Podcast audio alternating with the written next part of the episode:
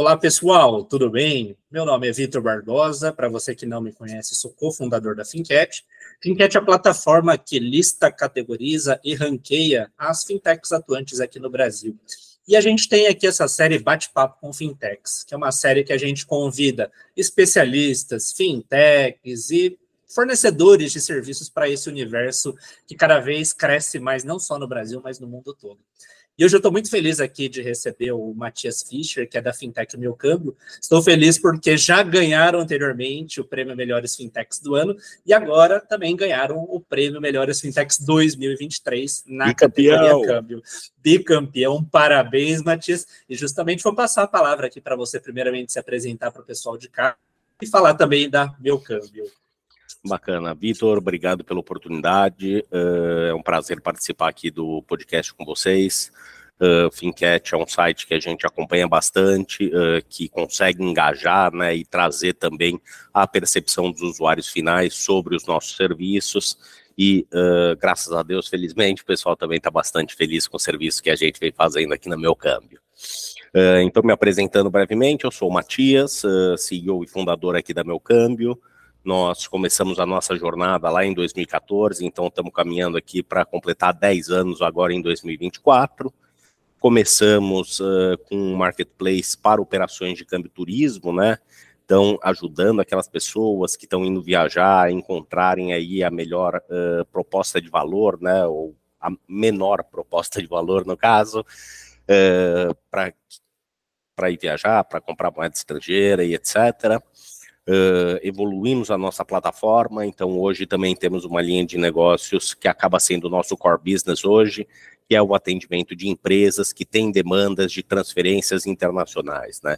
Então, uh, aqui na Meu Câmbio, atendemos desde importadores de mercadorias, uh, diversos desenvolvedores de software que prestam serviços para o exterior, e também já auxiliamos aí diversas startups a fazerem internalização dos recursos de rodadas de investimento internacionais que realizaram.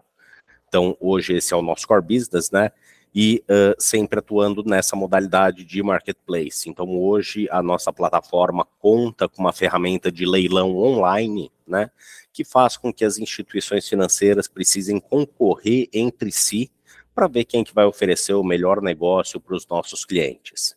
Além disso, né, então, não só a questão de negociação dessas operações, nós fomos além e vimos que boa parte dos sistemas ERPs, né, então, quando a gente pensa nos gigantes, Oracle, SAP, Uh, a gente viu que eles não estão preparados para absorver e gerenciar todo o processo documental, as particularidades uh, que a gente tem aqui no Brasil.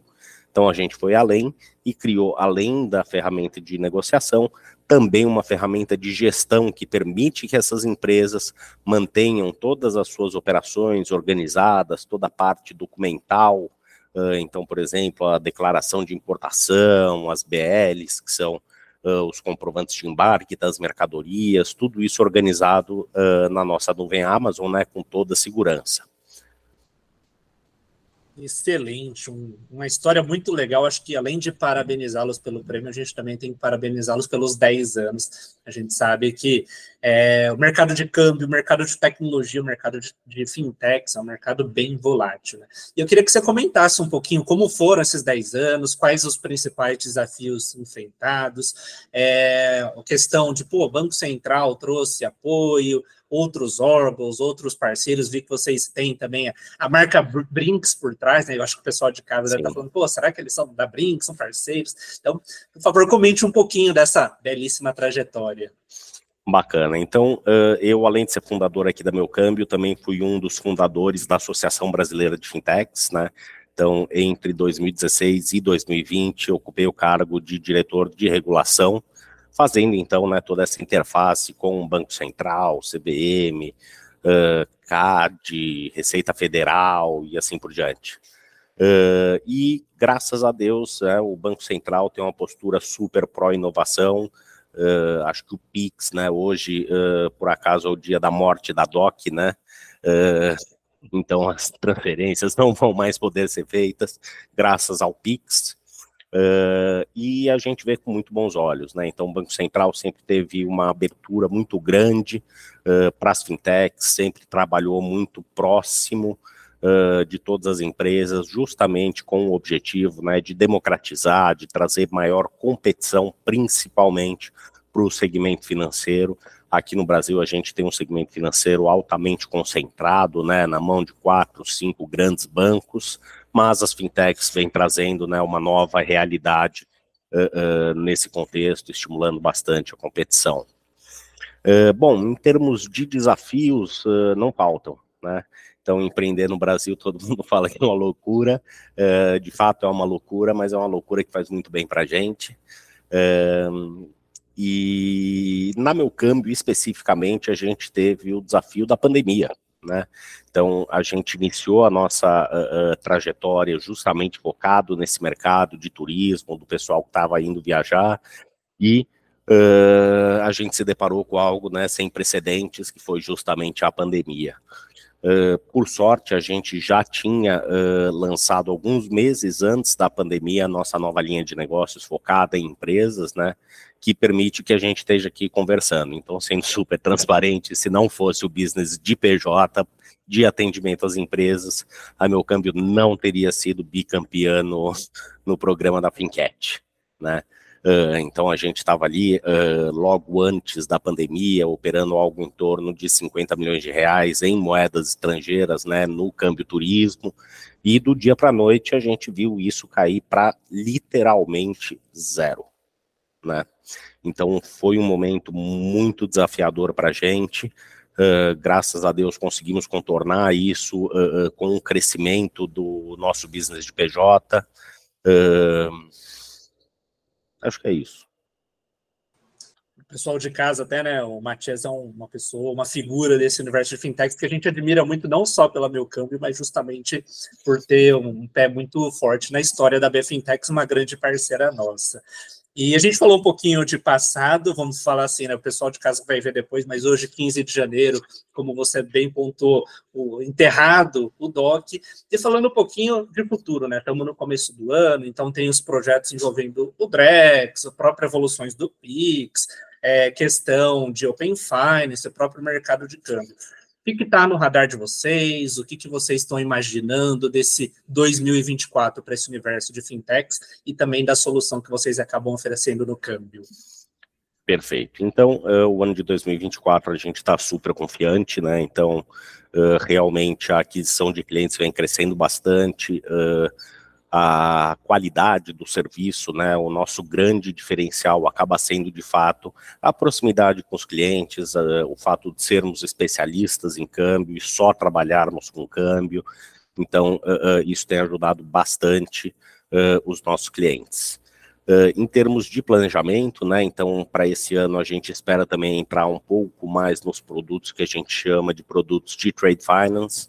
Então aí estamos falando basicamente das operações de proteção cambial, financiamentos, a importação, assim como os adiantamentos para exportadores.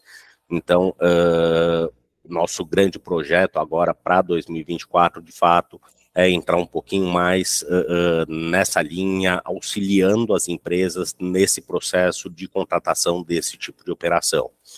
Uh, e aí é bastante interessante, porque muitas vezes perguntam né, se a gente pretende fazer isso de uma maneira 100% digital. Mas a nossa grande preocupação nesse primeiro momento é, de fato, conseguir instruir essas empresas uh, na contratação desses novos serviços, novos produtos, né?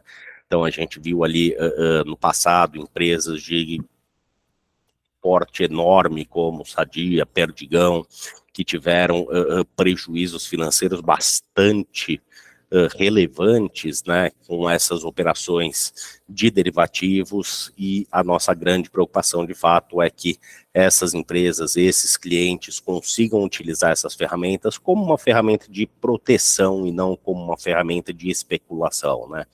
Então aqui a gente costuma dizer que o melhor investimento que a empresa faz é sempre nela mesma, né? Caso contrário, uh, uh, não precisava existir a empresa. Então, uh, nesse contexto, a nossa grande preocupação é justamente conseguir auxiliar e trazer toda a parte de educação financeira também para esse público, né? Hoje a meu câmbio uh, acaba sendo a primeira e única plataforma né, de câmbio que traz para os usuários já uma experiência do Open Banking. Uh, agora em abril temos aí a expectativa de entrada do Open Finance, Open Banking para o segmento de câmbio. Uh, temos aí algumas duras batalhas a travar pela frente quando a gente pensa principalmente nos incumbentes, né? Então, uh, só para vocês terem uma ideia, a minha grande briga nesse momento é para que as empresas, né, os bancos, uh, precisem e divulguem também as condições de contratação dessas operações de câmbio. Então, hoje, quando a gente pensa em termos de estrutura clássica de custos de uma operação de câmbio, a gente divide ela em dois fatores. Né? Tem uh, o custo de emissão de contratos, uh, alguns bancos chamam de custo de emissão de contrato, outros taxa de operação uh, e etc., que é justamente para onde os grandes bancos direcionam a atenção dos clientes. Então, eles muitas vezes negociam e falam: ah, não, então não vou te cobrar nenhuma tarifa para você realizar suas operações de câmbio. E o cliente fica super feliz. Mas aí entra o segundo e o principal fator de custo dessas operações, que é de fato o spread de câmbio. Então, eu costumo brincar aqui, a gente está acostumado, né? Jornal Nacional, William Bonner falando lá, ah, a cotação do dólar hoje era de 4,80, né? Só que a gente nunca consegue negociar com esses 4,80. Por quê? Quando a gente está comprando a moeda estrangeira, né, então vai enviar o recurso para o exterior, o banco vai naturalmente colocar alguns centavos acima daquele valor para ter uma margem de lucro. Mas isso, infelizmente, às vezes acaba passando de uma maneira desapercebida por parte dos gerentes financeiros que acreditam que o banco de fato não está cobrando nada para realizar essas operações. E o que a gente vê é, muitas vezes, uh, a tarifa de emissão de contrato é zerada, justamente para tirar a atenção do cliente do spread de câmbio, e aí a gente vê, né, já vimos aí alguns casos de bancos uh, praticando spreads de até 6,5% para operações uh, de grande volume. Então, acaba sendo um custo uh, uh, super importante, definitivo no sucesso da empresa nessas negociações internacionais acaba sendo assustador, ao mesmo tempo, nada fora do comum a gente vê como os grandes bancos atuam também nesse universo do, do câmbio. E a gente fica muito feliz do movimento fintech ter também um, um grande pilar que é a educação financeira, como você muito bem colocou.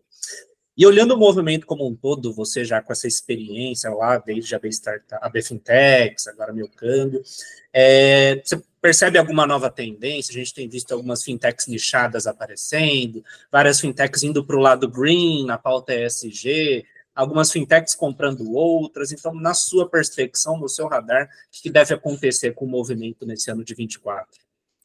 Uh, sem dúvida, né, cada vez mais o custo de desenvolvimento de uma fintech tem caído uh, e tem estimulado a entrada de novos entrantes. Uh, isso é, eu vejo com super bons olhos, né, porque de fato, quanto maior a competição, melhores os serviços e menores os custos que a gente tem.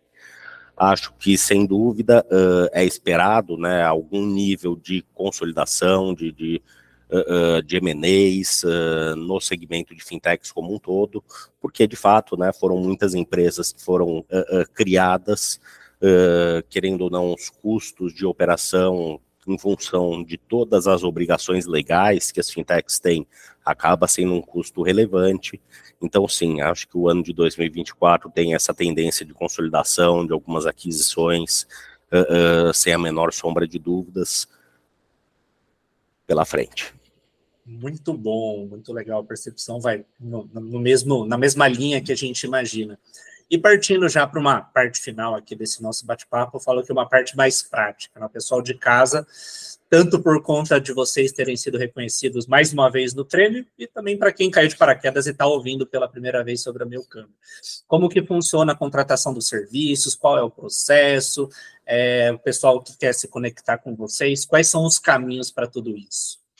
Perfeito. Então, uh, todo o nosso processo é feito de forma 100% digital.